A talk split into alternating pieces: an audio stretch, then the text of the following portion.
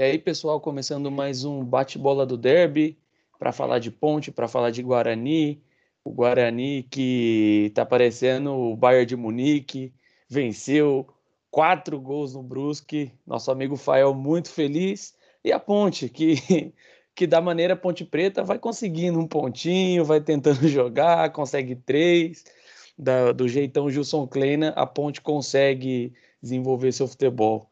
E aí, amigos, como vocês estão? Qual a visão de vocês hoje? Salve, galera! Salve, salve, Ticão! Salve, Pedro! Rapaz, o que foi isso? Esse jogo contra o Brusque, eu que tava, de certa forma, com um pezinho atrás, que ia pegar um concorrente direto, um time que tava vindo forte. Tava muito bem o Brusque, ganhando, ganhando alguns jogos aí. O atacante deles, né? O Edu, até comentamos no último bate-bola. O cara, o cara gosta de marcar gol, hein, velho? Alô, Guarani, pelo amor de Deus, velho. Pra que trazer no cão do break? Pega o Edu lá no Brusque, mano. O cara marca gol todo jogo. Marcou hoje também. Mas hoje o Guarani foi avassalador no primeiro tempo. O Guarani, por incrível que pareça, começou em cima foi para cima, com três minutos já fez uma triangulação ali. O Regis fez uma triangulação, não lembro com quem, não lembro se foi o Júlio César, se foi com o Babó.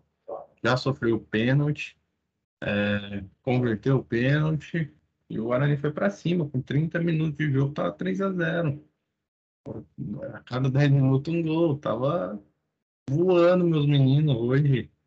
Rapaz, não dá nem para reconhecer. Eu, é, aquilo que, que a gente estava reclamando pós-derby, que era a falta de efetividade no ataque, hoje, nesses dois últimos jogos, né? Cruzeiro fez três gols, hoje fez quatro, então tá melhorando. Então, sinal que estão treinando, e é muito bom. Mas isso começou a acontecer muito por conta do Regis. O Regis começou a pisar na área. O Regis começou a gostar do jogo, querer jogar.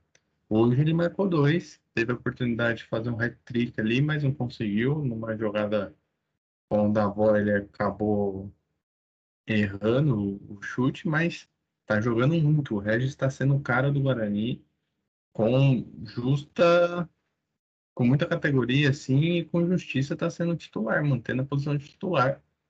Roubou do Andrigo ali, o Andrigo vacilou, deu uma machucadinha ali, já era, perdeu a posição. Agora o Regis é praticamente intocável no, no time do Guarani. Ele e Bruno Sávio, né? O Bruno Sávio marcou hoje de novo. O cara tá desembestou a fazer gol. Para quem ficou um ano sem fazer gol, que agora, esse ano, o menino desembestou. Mas foi um jogaço, principalmente no primeiro tempo, apesar do horário, que eu acho que prejudica um pouco. Então, no primeiro tempo, os dois times começaram muito buscando o ataque, jogando é, para ganhar. Só que no segundo tempo, solzão da meio-dia, ninguém aguenta, né? Não tem, não tem nem o que fazer. Aí caiu um pouquinho, o, o jogo caiu um pouquinho de qualidade, mas o Guarani ainda fez o, o último gol com o Bruno Sávio no segundo tempo, né? Foram três no primeiro, dois do Regis no de Diogo Matheus. Todos eles, com esses, esses três gols do primeiro tempo, surgiram de triangulações muito bem feitas. O Guarani está sabendo fazer isso muito bem sabendo aproveitar muito bem essas triangulações. Então, sempre tem ali é, as tabelinhas, vão fazendo as tabelinhas ali. Parece que é até simples, mas muito efetivas, né? Quando a gente vê que objetividade de ataque, a tabela desconstrói a marcação adversária de uma forma é, fenomenal, assim. E os três gols do primeiro tempo aconteceram assim. O primeiro foi de pênalti, mas a jogada que originou o pênalti foi uma triangulação, essa tabelinha. É, então, o Guarani está sabendo, é um ponto forte que o Guarani está tendo nesses últimos tempos. E o resto pisando dentro da área. É, mas o Brusque também, a gente tem que enaltecer eles, porque no finalzinho do segundo tempo os caras tinham oito faltas só, então em nenhum momento buscaram parar o jogo, foram para jogar mesmo também para chegar em cima. O Guarani no segundo tempo sofreu alguns sustos. O Brusque teve um gol irregular, mal, é, quer dizer, mal anulado, ele estava não estava impedido, o cara estava em posição legal, mas, enfim, para nossa alegria, o Bandeirinha ergueu a bandeira, né? porque foi muito bom. Porque um gol ali talvez recolocaria o time do Brusque no jogo novamente. Estava 4 a 1 já, mas faltavam uns 25 minutos, eu acho, alguma coisa assim ainda. Então, ia acender a chama, né? E, e é tudo que o Guarani não precisava naquele momento. No segundo tempo, o Brusque querendo vir para cima buscando com as mexidas que o, o Daniel Paulista já tinha feito, o time já tinha caído um pouquinho a qualidade, etc. Então, esse gol mal, mal anulado foi muito bom para o Guarani. Mas o time foi forte, melhorou muito. Acho que precisa melhorar ainda a bola aérea. A gente percebe que a defesa ela tem as suas deficiências com essa bola aérea. É, o time do Brusque chegou em alguns momentos, o Edu botou a bola na trave no segundo tempo é, com um cabeceio. Em alguns outros momentos também tivemos algumas falhas ali na hora de cortar essa bola aérea. É, então precisa treinar isso, ajustar esse ponto, porque o ataque e o meio estão funcionando bem. Claro que algumas ajustar algumas coisas de posicionamento, marcação, principalmente de quem está entrando, porque o time titular está jogando ok. Agora, quem está entrando está caindo muito a produção do time. Tá? Quando o Lucão do Break entrou, junto com os outros é, de frente, então entrou o Lucão do Break, Andrigo e Alan Vitor, e Alan Vitor numa tacada só, deu uma prejudicada ali, deu uma caída de qualidade muito forte. Então o time ficou mais pesado, é, a marcação não foi a mesma e etc. Mas eu acho que são ajustes. Na frente são mais ajustes pontuais, pequenos ajustes com algumas, algumas peças específicas.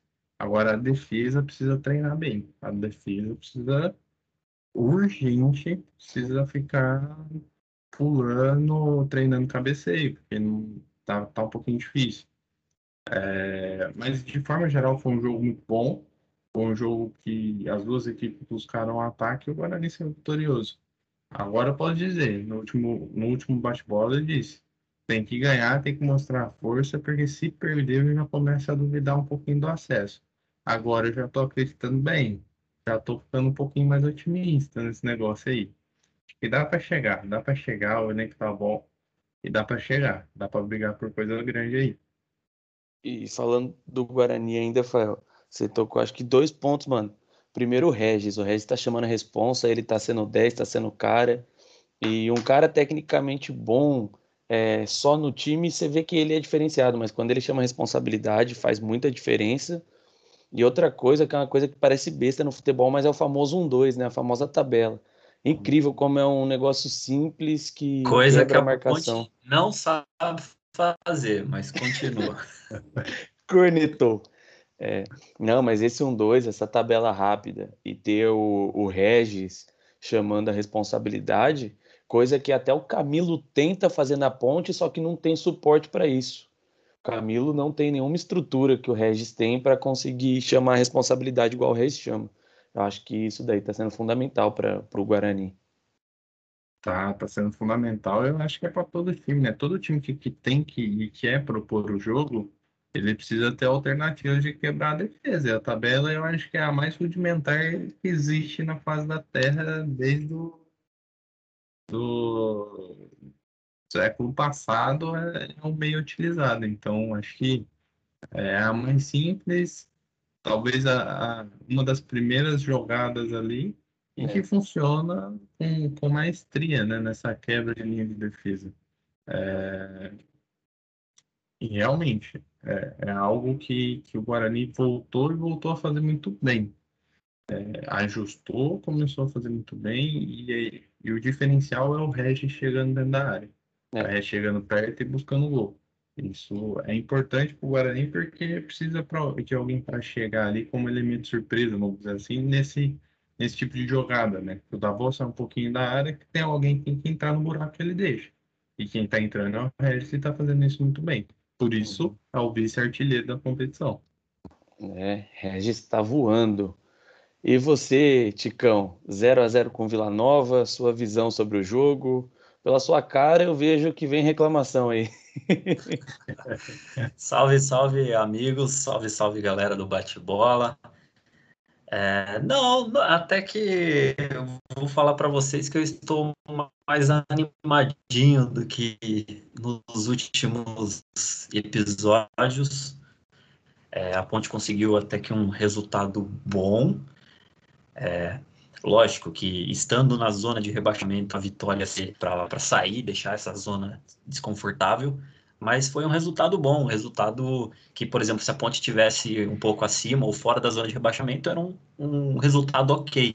É, são poucos times, é, apesar do Vila Nova estar mal, são poucos times que eu acredito que vão para lá e vão ganhar assim fácil do Vila Nova. Então, acredito que foi um resultado bom. O jogo, o jogo não foi bom, foi um jogo tecnicamente fraco e eu vi o Tite, né, da, da seleção brasileira, o técnico da seleção brasileira, reclamando do gramado. Olha o gramadinho ali do Vila Nova, que gramadinho ruim. O, os jogadores já não favorecem, ainda o, o gramado já é ruim. A bola quicava mais que no site aqui do, de Campinas que a gente joga. Ela, os caras já tinham, têm dificuldade de toque de bola, a bola ainda ficava quicando, então teve, principalmente no primeiro tempo, foi um festival de toques errados e domínios errados, tanto de Vila Nova como de Ponte Preta. É, o Vila Nova teve mais chute, mas a Ponte encaixou defensivamente, por incrível que pareça. O, o Gilson Kleina conseguiu arrumar a marcação. O Vila Nova só ameaçou a Ponte chutando de fora da área, finalização de fora da área. É, para vocês terem uma ideia, foram 16 chutes do Vila Nova, só dois foram em direção ao gol. Então, a ponte saiu ilesa do jogo. É, que mais? Os dois laterais foram bem. O Felipe Albuquerque, improvisado na lateral esquerda, foi bem. Quer dizer, foi bem na marcação, né? E o Kevin, por incrível que pareça, depois da, da bênção do nosso amigo padre Jamil, ele, ele começou a marcar bem, ele só ofensivamente ele deixa a desejar, mas ele, ele foi esforçado, ele, ele conseguiu fazer uma boa, um bom jogo. É, no primeiro tempo, o Camilo foi uma figura decorativa. Infelizmente, ele estava sumidaço. Foi, acredito que a pior, na minha opinião, a pior partida do Camilo na Ponte Preta. Ele não existiu, ele praticamente não a bola. O narrador da, da Sport TV não falou o nome dele. E a grande, a grande atração para variar da Ponte Preta fica por conta do nosso ponta, o Moisés, o nosso Fumaça. Mais, um, mais uma partida boa, mais uma partida em que ele se sobressaiu, driblou. O, os, a marcação do Vila Nova não estava achando o Moisés só que o Benz ele peca na finalização. Ele seria um jogador completo se ele acertasse. Teve uma jogada linda. Ele tirou três marcadores, botou o zagueiro para dançar, puxou para a perna é, direita e, a bola foi totalmente longe do gol, sem oferecer nenhum perigo. É, ele só tem que ponto específico. Ele acertando a finalização, ele vai ser um grande jogador e e, e aí ele pode sonhar mais alto, quem sabe um, um time da capital, então ir para fora.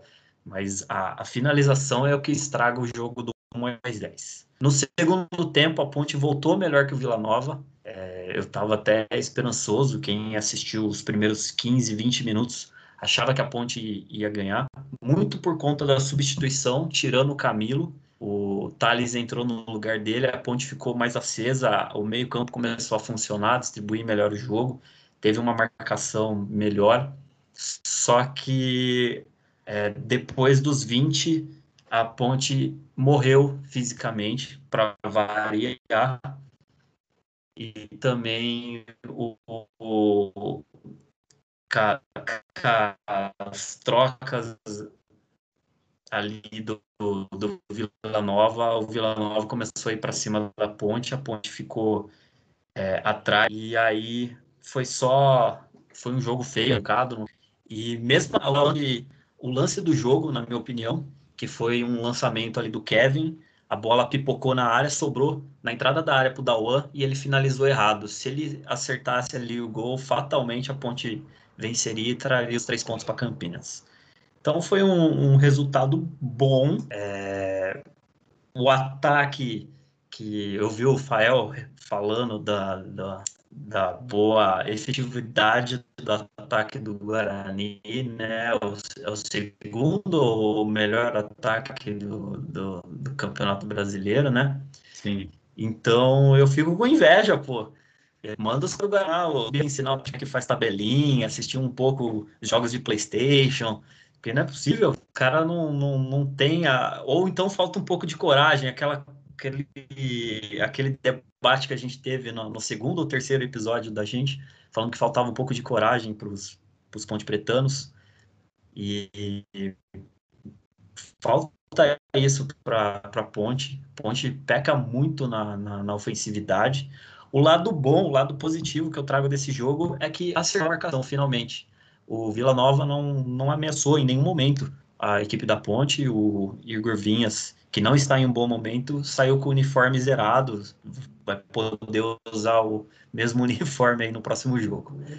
E outra coisa que eu ia falar é a Ponte está com sete pontos, todos os times da zona de rebaixamento estão com sete pontos. Então, se a Ponte conseguir vencer o próximo, dependendo dos resultados, claro, é, fatalmente a Ponte sai da zona de rebaixamento, finalmente, senhores. Aí vai ter que ter cerveja. Mas, Ai, mas em, em, questão de resultado é bom mesmo. Acho que da Série B, a gente já falou outras vezes que a Série B realmente é muito equilibrada. Eu acho que a meta de empate fora e três pontos em casa tem que ser a meta. Ainda mais um time modesto como o da Ponte, eu acho que o empate fora de casa é, é muito bom. Questão de, de resultado de tabela, o um empate fora é sempre bom na Série B. Sim. Nunca, nunca tem que sair lamentando. Não, o resultado é, é. bom. Eu, eu vi algum. É que, é, é que pelo momento, falar em empate é, é, a galera fica um pouco receosa, porque não sai da zona, né? O empate não, não, não fez a, a Ponte Preta ir para cima. Mas empate fora e ganho de cá é o campeonato da Ponte Preta, não para passar ilesa sem passar sustos.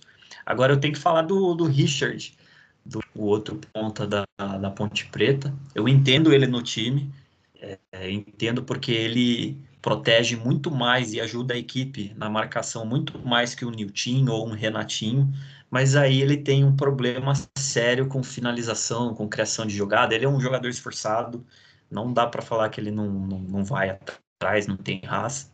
O problema dele é a bola. Mas a ponte, exatamente, ele, a ponte fica muito dependente do Moisés com, com o Richard lá. O problema é que, colocando o Nilton, como o Gilson Kleina vinha fazendo nas primeiras partidas, a equipe sofria muito gol, muito porque o, o Nilton não acompanhava, o Renatinho não acompanhava o, os atacantes do, do adversário, ou lateral, então deixava a equipe da Ponte mais exposta. Então, o Gilson Kleiner tem que ver isso aí, talvez colocar um Renatinho no segundo tempo. E agora uma cornetada que vocês estão da minha, uma cornetada que eu dou é que com 45 minutos do segundo tempo, a Ponte Preta no ataque, escanteio a favor, ele me troca. Ele tirou o Richard, que é o atacante, e colocou o Juan Renato, um zagueiro. Agora, quem olhou essa troca falou, mas por quê? O que, que ele tá fazendo, Gilson Kleina do céu? Colocar um zagueiro aos 45 minutos do segundo tempo. Claramente querendo o resultado de empate e achando que tá bom. O resultado tava bom, mas é, chamando o Vila Nova para cima, sendo que o Vila Nova tava tranquilinho até esse momento, tava rondando a área, mas não tava ameaçando. E tirando um ponta e colocando um zagueiro, é, você chama mais ainda a equipe adversária. Você dá uma mensagem clara para o adversário: ó, eu estou satisfeito, pode vir para cima. Então, é, eu quero, eu quero muito elogiar o Gilson Kleina, mas aí o Gilson Kleina me quebra. Se bem que o Vila Nova também só faltava botar mais um goleiro e apertar a mão do Gilson Kleina e falar: beleza, estamos satisfeitos também. Não, eu tô bola com o Vila Nova também. Só tava com o Kevin, Kelvin, Kelvin fazendo alguma coisa, lembra dele, Pedro? É, é aquele mesmo. grande Kelvin. Kelvin. Kelvin teve uma época, uma... um delírio coletivo, né? que a torcida de São Paulo achava o Kelvin melhor que o Roger Guedes, cara. Eu amava e eu falava, os palmeirenses ficavam putos. É que ele ficou marcado por aquele lance lá que ele driblou, fez uma. É. Não, ele jogou bem em 2016 no um São carnaval, Paulo. Ele jogou bem. Ele jogou bem. Ele, e aí ele, ele fez aquele carnaval no, no, contra o Palmeiras uma vez, ele ficou marcado naquele Ih, lance. São Paulo, irmão, qualquer coisa que fez em um clássico aí contra o Palmeiras. Gonzalo Carneiro nunca jogou, deu uma cavadinha no Allianz Parque, a torcida ama até hoje. Né? Ídolo. É, exatamente. E outra coisa é o Josiel. O Josiel, que é o outro atacante ponta da ponte, é que é, não dá, ele não acrescenta em nada. Acho que se dispensasse ele e colocasse o seu Jorge ali que toma conta do gramado, ia dar na mesma, sabe? Não, não acrescenta em nada. É, tá, tá feia a coisa em questão, em questão de elenco, assim, para Ponte. O Guarani Rafael fala das peças de reposição, mas a ponte, a questão não é nem peça de reposição, a questão é achar uma peça que encaixe no time titular, né? Então, porque a ponte é extremamente dependente do Moisés. Todos os lances de perigo da Ponte Preta foram pelo lado esquerdo em jogadas individuais do Moisés. Ele driblando algum zagueiro, ou ele tocando, ou então ele puxando a marcação para ele sempre do lado. E, inclusive, teve um, um comentário bacana do, do, do, pessoal do Sport TV falando que o Moisés ficou um tempo sem marcar, acho que ficou 10 jogos. Coincidentemente, foi o tempo que a Ponte ficou sem ganhar de ninguém. Então, ou seja, a Ponte é extremamente dependente do Moisés. Se o Moisés não joga bola, a Ponte morre. Então, é, o Gilson Kleino, então, principalmente diretoria de futebol, é, começar a buscar alternativa, ver alguma coisa, porque ficar dependendo de um jogador, 38 rodadas, ele pode se lesionar, pode ter uma coisa, pode ver ele, por que não? Ele tá jogando bem, tá chamando a atenção de outros clubes. Então é, a Ponte tem que ficar esperta nesse aspecto aí. É, dependência de, de um só jogador nunca é bom. E a Ponte, mas a Ponte realmente não desenvolve um futebol fora Moisés dependência, não não tem nada demais. Diferente do Guarani, que tá imparável, velho. O Guarani é. Ah, tá é doido, Pô, eu fui até. Acho que eu vou ligar lá pro Ricardinho, porque falar pra ele abrir uma canetaria, porque tá foda. Só hoje com as 10 canetas que os caras O Rodrigo Andrade deu caneta rodo, o Bidu distribuiu caneta também. Os caras estavam embaçados. Hoje os caras estavam deixando mesmo. Hoje. Mas, é, brincadeira à parte, acho que o. Realmente, o que o Tico falou para a ponte é, é triste. O Guarani já passou por isso. Depender só do Fumagalli era foda, cara. depender do Fumagalli para achar um gol de falta, cobrar um escanteio, fazer um gol olímpico de vez em quando, era foda. Depender de gol de pênalti era foda, é, né? Gol de pênalti era foda. É a mesma coisa que eu agora. É, é difícil, cara. Quando você não tem um elenco forte, um coletivo bom, é, depender de um jogador é muito. É muito, é, muito arriscado. Muito arriscado. É... Então, realmente, a Ponte precisa achar um outro cara para se não substituir, mas pelo menos complementar. Quando o Moisés não estiver ali, ele chama a responsabilidade, porque é, ficar sem o Moisés, que é o cara que faz gol e não tem ninguém ali, acho que o Rodrigão seria esse cara, né? Mas ele precisa entrar em forma, precisa ver o que, que ele vai resolver da vida dele aí para começar a marcar gol. E o Rodrigão depende muito da bola chegar nele também, né? Ele é, exatamente. Não tem muito como ele chamar a responsabilidade sem, sem a bola chegar. É, então. Por, é, e, mas eu acho que ele informa ajuda muito ele participar mais. Porque ele não consegue ser tão participativo na forma física que ele tá, com todo respeito ao Rodrigão. Não tem como o cara conseguir participar do jogo, participar uhum. fora da área, na forma física que ele tá. Mas ele entrar em forma ajuda, porém a bola tem que chegar, independente do, de como o Rodrigão tente ajudar o time, se a bola não, não chega, eu acho que, eu, que não, aí, não adianta. Aí falta mais participação do Camilo também. É, o Camilo que seria esse jogador que dá enfiada, que clareia as jogadas, né? Que dá o passe pro gol. acho que precisa mais participação dele, né? Mas eu acho e, que. E quando ele some, como no, nesse jogo aí contra o Vila Nova, fica muito complicado pro Rodriguinho. Sim. Pode falar. Mas eu acho, eu acho que assim, é, o Camilo meio que sumir no jogo, eu acho que tá aí essa diferença do Camilo e o Regis, por exemplo. O time do Guarani é um time, o, o Regis consegue jogar. A Sim. bola do volante, do lateral, chega limpa no pé do Regis, né? Já o Camilo, ele ah. tem que ficar olhando para cima, procurando a bola, vendo o tanto de balão. O Camilo não é um cara para brigar por segunda bola, a bola é. tem que é. chegar no pé dele e ele fazer o time jogar. Mas o time da Ponte é um problema desde a saída de bola na defesa até conseguir finalizar a jogada. Eu acho que é um problema. O time todo, o coletivo não funciona, o individual não vai funcionar. Então, acho que como o Moisés é um cara que individualmente tem a velocidade, eu acho que o Moisés é o único que individualmente vai se destacar, porque é um cara que vai por na frente e tentar correr. Porque com posse de bola, com toque curto, com tabela, infiltração, a Ponte não, não consegue jogar, não consegue. Sim. É, Inclusive, deixar um apelo aqui. Camilo, se quiser descer a avenida, nós temos um esquema de jogo bom para você aqui. É, nem vem, nem vem. Nem vem. É, inclusive, o Camilo tá muito bem com a ponte e ele só tá passando por uma fase aí. Logo, o Cabeleira vai começar a marcar um monte de gol. Vocês vão ver o Cabeleira. O Fael, a gente agora tá tá olhando quando ele falou assim que ah, muito triste a situação da ponte, o sorrisinho dele foi, é. foi aqui de orelha a orelha, filho da mãe. É, então, tá ponte, é muito triste. Eu tô, tô alegre demais. Acontece, Até... Não. Uma série de seis meses em quando faz bem. Ah, não vai cair, não. Sai fora. Ô, Ticão, é a ponte que agora, terça-feira, pega o Havaí. É, o que esperar da partida da Ponte? Já em cima, já o calendário meio apertado, o Guarani vai ter um pouco mais de, de descanso, mas a Ponte já joga terça-feira contra o Havaí.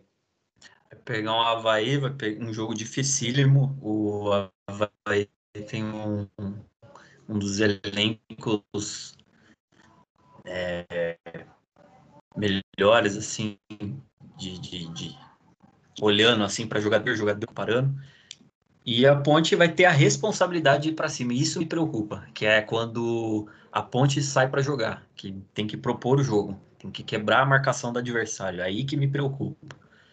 Porque quando, por exemplo, ela fica esperando, como ela ficou contra o Vila Nova, e dá bola para o Moisés, ela, eu acho que ela tem mais chances de ganhar o jogo de, de quando ela fica com a responsabilidade de quebrar a marcação do adversário.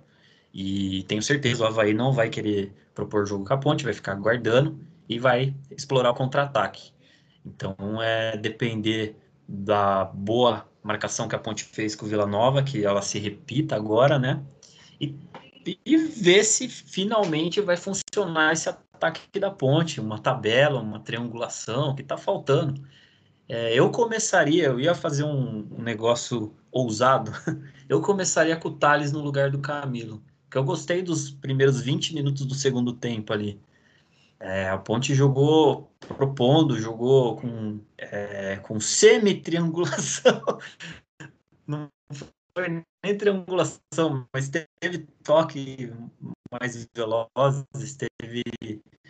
É, a Ponte flertou com com ofensividade em alguns momentos. É, aí aconteceu a, a caída física do time e aí a, o Vila Nova foi para cima.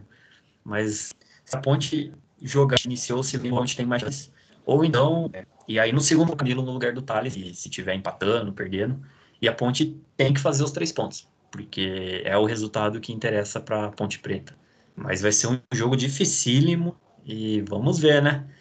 Ponte Preta é um jogo, um sofrimento. Um jogo, um sofrimento.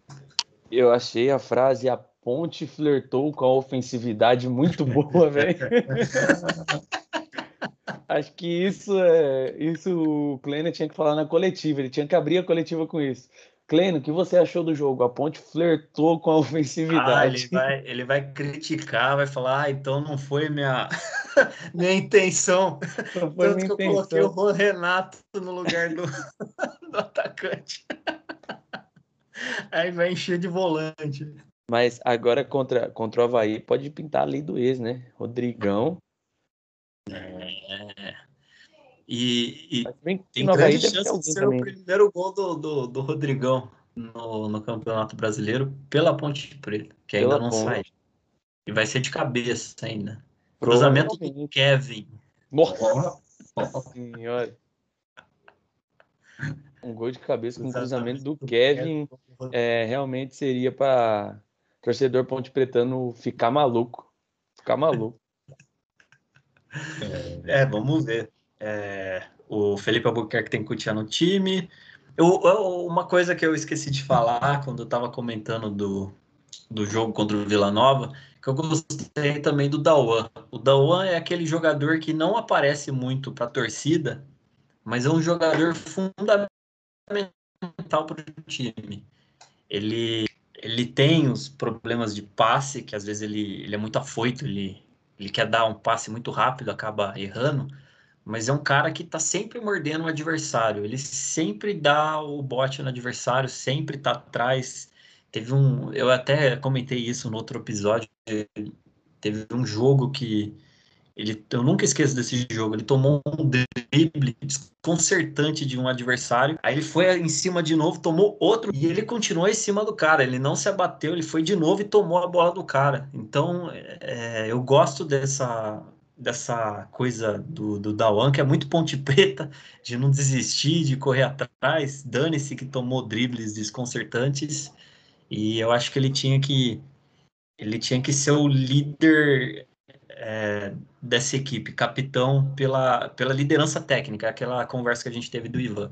Nesse time ele tem a liderança técnica de, de raça, principalmente nesse momento que a Ponte está precisando um pouco é, mais de, de, de, coragem, de, de, de garra mesmo, né? É, o Dawan é, é um moleque esforçado demais, né? No estilo de jogo dele, você vê que ele realmente luta muito, briga por cada bola e, e, não tá nem aí. E muito disciplinado também, não é aquele jogador responsável, não. A disciplina tática dele é absurda. E não é à toa que o Cruzeiro estava interessado nele, fez, chegou a, se não me engano, chegou a fazer uma oferta para o Ponte Preta. Uhum mas como ele já tinha feito sete jogos, agora ele não, não, não vai mais sair. Mas eu tenho certeza que, infelizmente, na próxima temporada ele será vendido.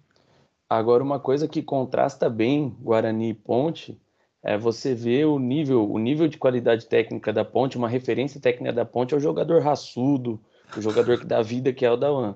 O Guarani tem o Rodrigo Andrade, que tem a qualidade muito boa, tem um Bidu, que é um lateral de muita qualidade. O Fael sabe que eu, particularmente, sou fã do Bidu. Não, confesso que eu não acompanho o Bidu desde o começo da carreira dele. Mas, pô, o Bidu, eu vi jogar a primeira vez, eu falei, caramba, Fael, esse moleque aí é bom de bola, ele é talentoso. E tem o Regis, que é muito talentoso. O próprio Davó, que tem lá seus problemas na finalização, mas é um cara talentoso demais. O time do Guarani é um time com muito mais talento do que o time da Ponte. Não, com certeza. Eu acho que o Davó, por exemplo, você citou, ele é a mesma coisa que o Moisés que fala. Ele faz tudo, ele só não acerta o gol. É um problema. Ele tem que treinar, ele não acerta o gol. Enfim, só que, diferentemente da ponte, nós não dependemos do Davó. Esse é o ponto positivo. Né? O Davó tá ali, ele, ele faz o pivô bem, ele tem a visão, ele dá o passe, ele faz as enfiadas de bola dele que está funcionando muito bem com o Regis, mas a gente não depende dele para fazer o gol. O Regis está, por enquanto, o Regis está fazendo, o Bruno Sávio está fazendo, são os dois que estão fazendo gol ali.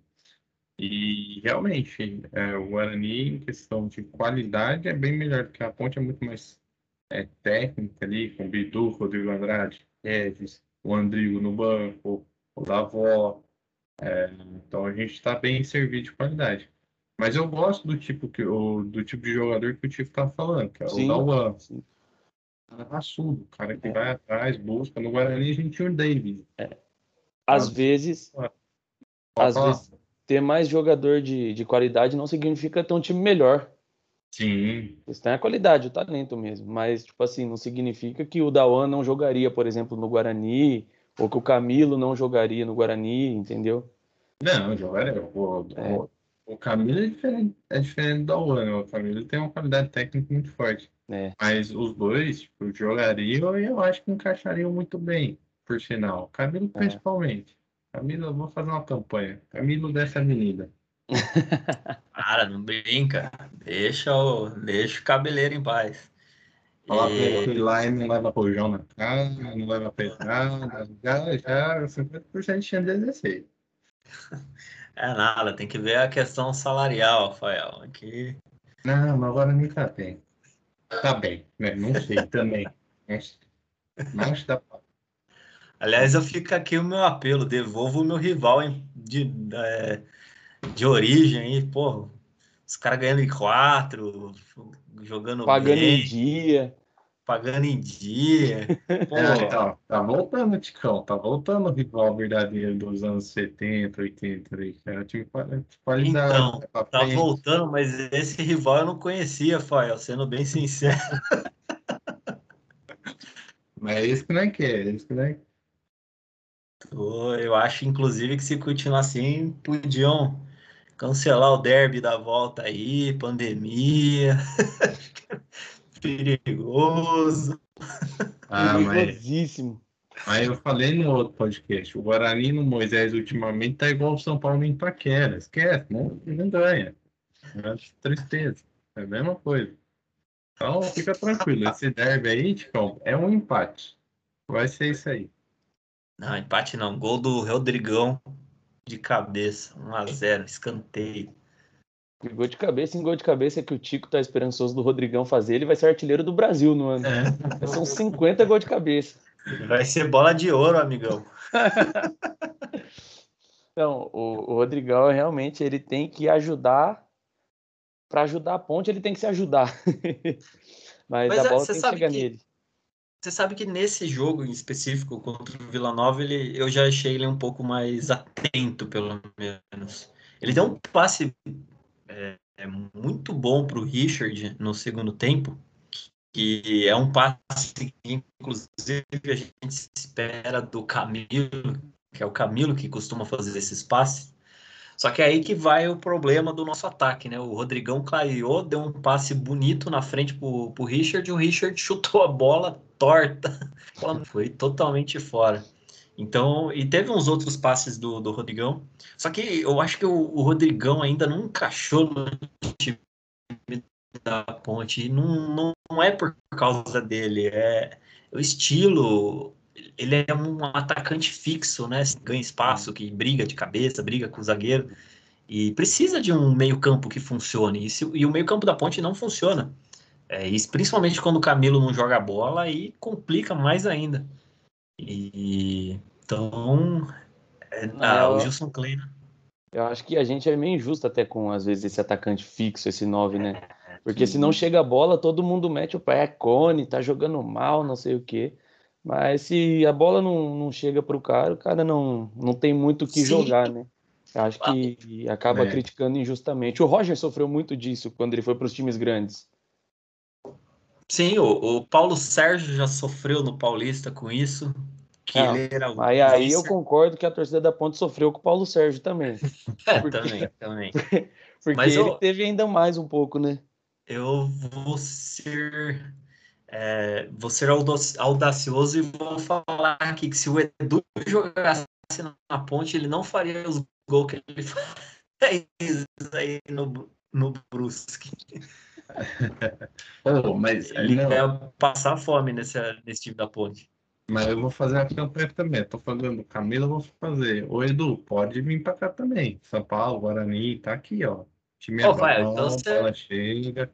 Ô, louco, ele faz gol todo jogo, filho. É melhor ser um reservinha ali do Davó, é melhor que o Lucão do break. Dispensa o Lucão do break, pega o Edu. Ó, ó que troca boa.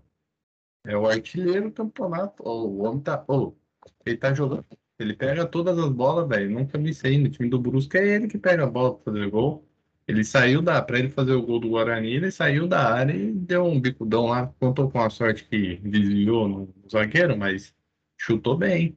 Mandou uma bola né? na trave. deu um voleio no meio da área, ele tava em todas aí. Ele, ele é aquele atacante que sabe se posicionar, tá ligado? Ele sabe onde a bola vai cair. Isso é, é o diferencial do atacante. Do atacante que, que sabe jogar bola e quer fazer dois de gol, né? Por isso que ele faz bastante gol. O time do Bulls o Fael, ele não quer, ele não quer montar um time para acesso, ele quer montar um time para Champions League, meu. Ele quer, ele quer, ele os, quer o da, quer o... da Série B. não, mas ele não quer mais nada também. Trocar o Lucão do, do break pelo Edu, ele não quer mais nada também. Não quer mais nada. Não, não. O, quer um time o, forte. O Tico também quer trocar o Niltinho no Messi. Não quer mais nada. Não, não fala a proporção, talvez. Ele não quer o quê, caralho? É a mesma coisa, eu vou Ah, falar. eu, já é, falei que eu vou eu já falei que o Messi não tem porte físico e ele seria banco do Niltinho. Não, mas tá sem contrato ainda, ó. Dá pra tentar, dá pra tentar. Quem Agora tem uma coisa que eu queria falar aqui, que continua o mistério aí, o Harry Potter e o mistério do Ivan. Ninguém Hum. sabe por que, que o Ivan não joga. Ele tá treinando, já fez a transição física e ele não é relacionado pro jogo. Ninguém sabe por quê. É, é, tá estranho. Tá Eu já dei a minha teoria que ele foi operado no açougue do Mercadão. Ninguém quis acreditar.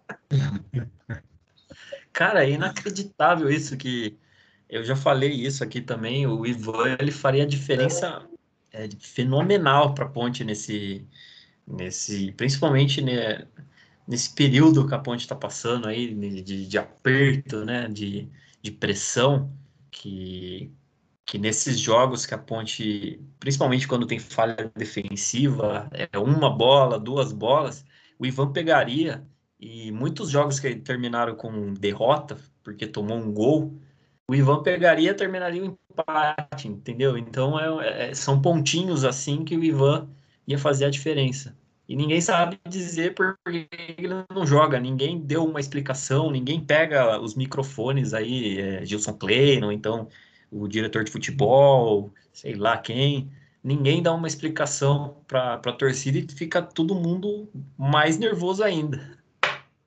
Realmente, é, é muito estranho um goleiro do, do nível dele ter voltado, ter feito, como você falou, a transição física e, e não jogar.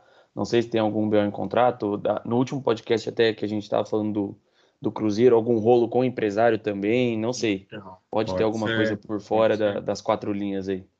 Pode É, ser pode que- ser que, que estejam preparando até a venda dele, né? Tipo, e, enfim. Ou querem voltar ele no nível físico máximo também, porque ele ficou parado um bom tempo, né? Mas pelo que você falou, ele já voltou faz um tempo, já tá treinando faz um tempo, ele já deve estar em condição de jogo total, assim. É estranho. É que a, a cirurgia dele foi o quê? Dois meses atrás, três meses atrás? Aí teve a transição, o goleiro precisa de, de uma readaptação, precisa de ritmo, né? E precisa ficar treinando. Mas, pô, faz, muito tempo, né? Isso vai, estamos em julho já, pelo amor de Deus. né?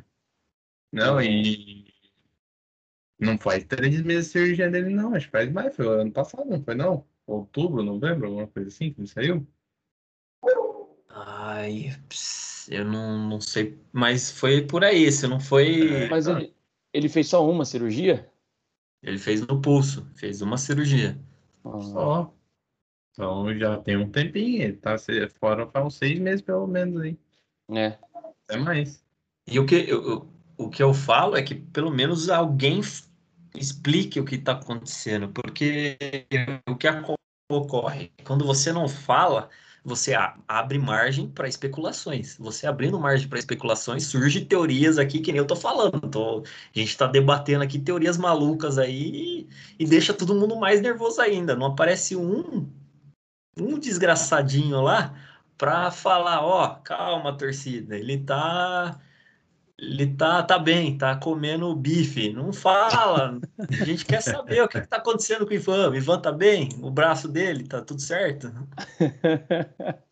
Ele tá É, comendo bem isso mesmo.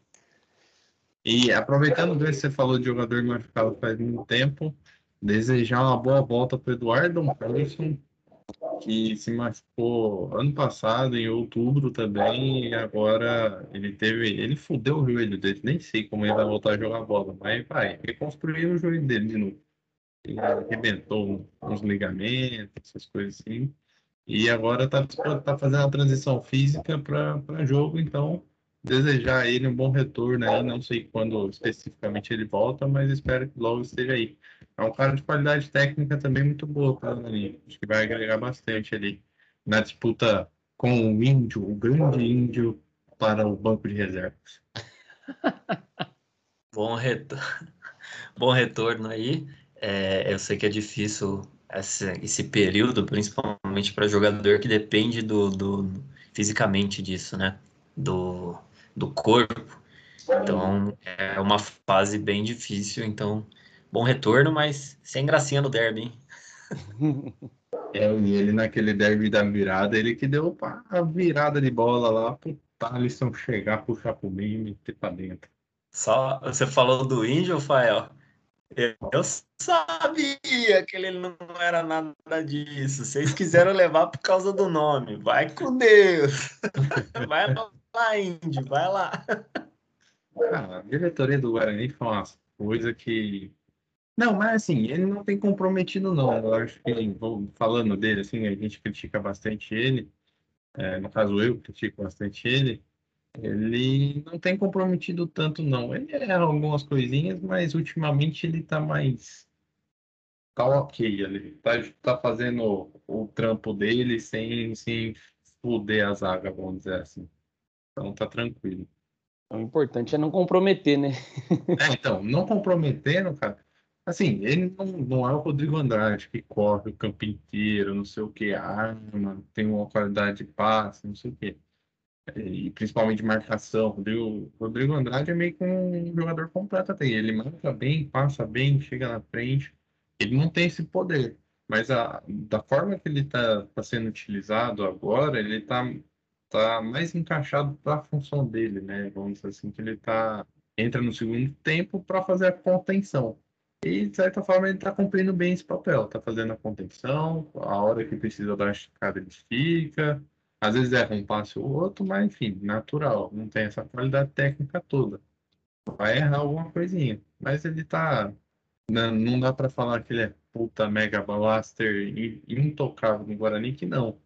Mas pelo menos agora ele tá. Melhorou.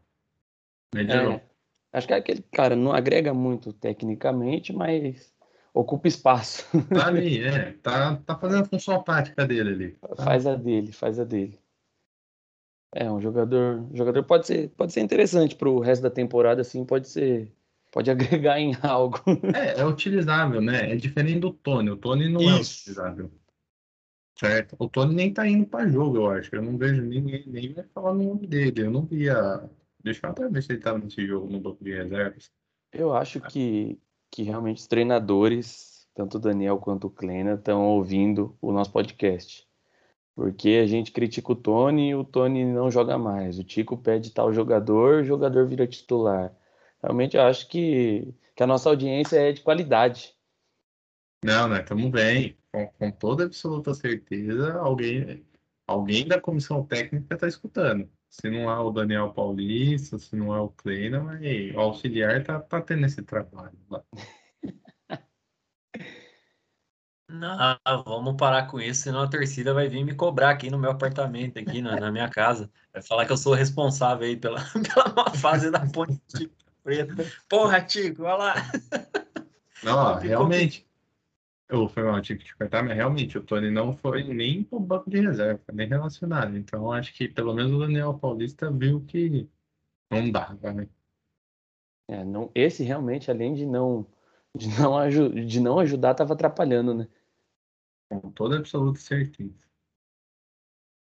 Ô, Ticão, você acha que uma, uma vitória da Ponte contra o Havaí pode. A Ponte pode conseguir uma arrancada, pelo menos, aí, sem derrotas? Olha, eu acredito, viu? Eu sou torcedor que corneta, pessimista, mas eu sou torcedor. Visto minha camisetinha aí e acredito. É, a Ponte vai, ó, a Ponte tá nessa fase aí, bem filha da mãe, mas faz quatro jogos que a Ponte não perde. É. Tudo bem, três empates? Três empates, mas foi quatro jogos que a Ponte não, não conhece a, a derrota.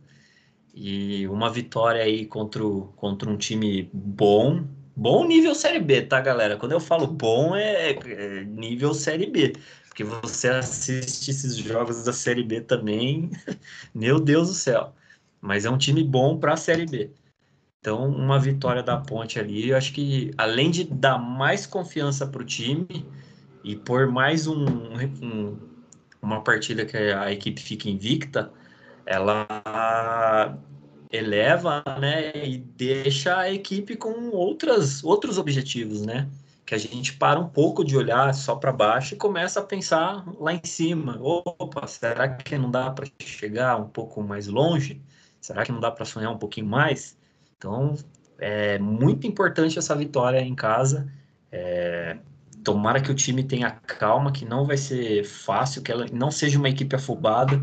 No último jogo aqui em casa, eu vi é, que a equipe foi muito afobada. Então, toca no começo, não sai que nem louco para frente, querendo fazer gol logo, porque tem 90 minutos para isso. Então, pensar um pouquinho mais no jogo, dar aquela cadenciada. É, se o Camilo estiver jogando, eu colocaria o Thales, mas se o Camilo estiver jogando, que ele parar um pouquinho, tocar estilo Camilo, rodar a equipe e fazer tabelas, triangulações e se a vitória vir, cervejinha gelada daquele esquema bem redondinho. Sempre bom. E você, Fael, alguma coisa a acrescentar sobre o Guarani? Algum detalhe que você não comentou e queria falar? Algum destaque? Alguma cornetada? Não, acho que hoje o, o time foi bem demais, não tenho que cornetar, vamos dizer assim. Falar um pouquinho, falar pro Tico, Tico, vocês estão dependendo de nós ainda, vai jogar com Londrina, hein? Sexta-feira, alguém contra o Londrina, vai ter que torcer pro Bugrão, hein? Olha, ah, não, o Ponte vai ganhar o jogo, o Londrina pode golear o Guarani. Próximo. Não, é. é. o Guarani precisa de um empatezinho, pelo menos, aí contra o Londrina. É. Vocês estão ganhando todo mundo, tá goleando todo mundo, só falta não, querer é. entregar esse jogo aí. É isso. Não, é. É isso, o Guarani não pode. O Guarani tem que ganhar. Eu acho que o Londrina deve ser um time esperto. Não vi nenhum jogo do Londrina ainda, mas acredito, apesar de estar ali na zona da confusão, é, vai jogar lá no, no estádio do Café, do Londrina do café, né? Vai jogar lá no estádio café, fora de casa, o Guarani tem que ir pelo menos um ponto. Mas por.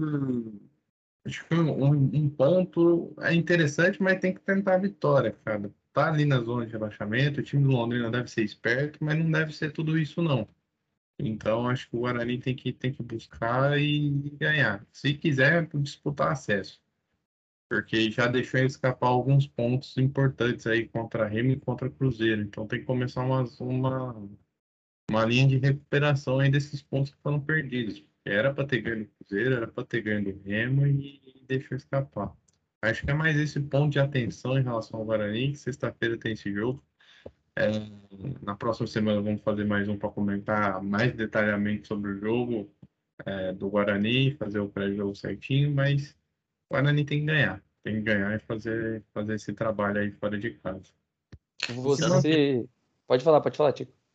Não, eu ia falar, dando uma pitaca, um pitaco aí do Guarani. O Guarani tem a faca e o queijo na mão, acredito, porque o Londrina, eu assisti um jogo do Londrina, eu é um time pior que o da Ponte.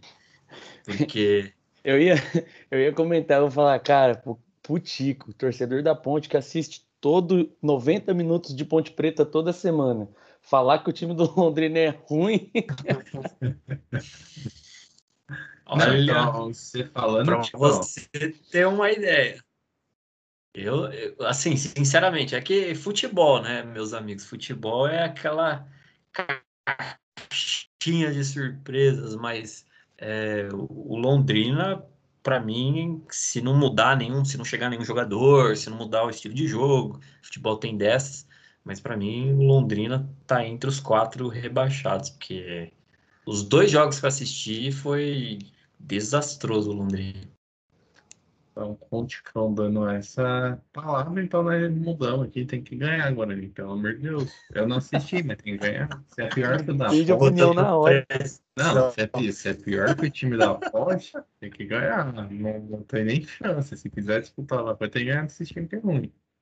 É, Mas eu acho que é mais isso. A Ponte, falando um pouquinho da Ponte também, vai ter esse jogo difícil contra o Havaí, que é time que é colocado como favorito a acesso aí, vai disputar acesso, não sei o quê.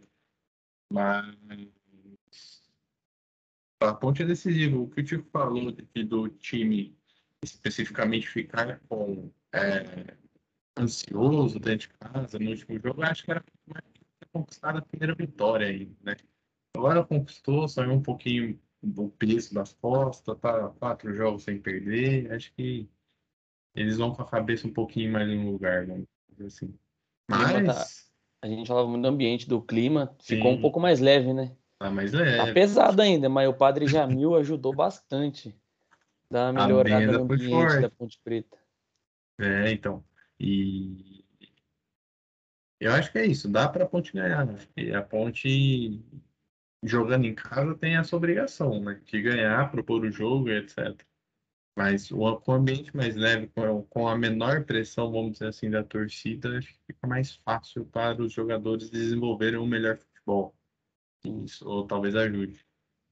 Sim. E você, Ticão, alguma coisa a acrescentar? Alguma cornetada? Algum detalhe? Algum ponto positivo, negativo da Ponte? Não, é só comentar em cima da, da, da- da sua fala, falando do Padre Jamil. Hum, Sabe, o Padre Jamil não tenha desfeito essa arapuca indígena que fizeram no Moisés do Carelli, que tava feio o negócio aí. Vamos ver se abençoando o gramado agora é, que venha vitórias e que a Ponte começa a olhar um pouquinho para cima, né? Porque eu não aguento mais fazer cálculo ali para sair, para assistir jogo do Londrina, assistir jogo do, do Vila Nova, do CSA. nossa Senhora. É, o É, Padre, é, o. Padre Jamil dando esperança ao torcedor Torcedor. ponte-pretano. Se o, se o Moisés não resolve, Padre Jamil resolve. Abençoado. Gigante, Padre Jamil gigante. Padre Ja- Jamil foi, foi bem demais. Mudou o destino da Ponte na temporada. Deixou os ares mais leves. Ó, alguém vai acrescentar mais alguma coisa aí? Eu acho que é isso. Não, acredito que, que é isso. E vamos pro jogo. Terça-feira, Ponte e Havaí. E segure os corações que vamos lá. Vamos, vamos ver o que, que vai dar. Boa. Eu acho que terminar também, encerrar falando do Padre Jamil é o auge do, do bate-bola do É Derby. Com certeza. É isso. Sim. Então, terça-feira, Ponte, Vila, Ponte e Havaí. E é isso. Esse foi nosso bate-bola do Derby. É, nossa resenha sobre Guarani Ponte. Voltaremos no meio da semana para fazer o, o pós-jogo da, da Ponte, o pré-jogo do Guarani. E é isso. Esse foi o bate-bola do Derby. Muito obrigado para quem está ouvindo a gente. A gente está com uma audiência muito bacana. O pessoal, estamos recebendo feedback muito positivo. E é isso. Essa é a melhor resenha de Guarani Ponte.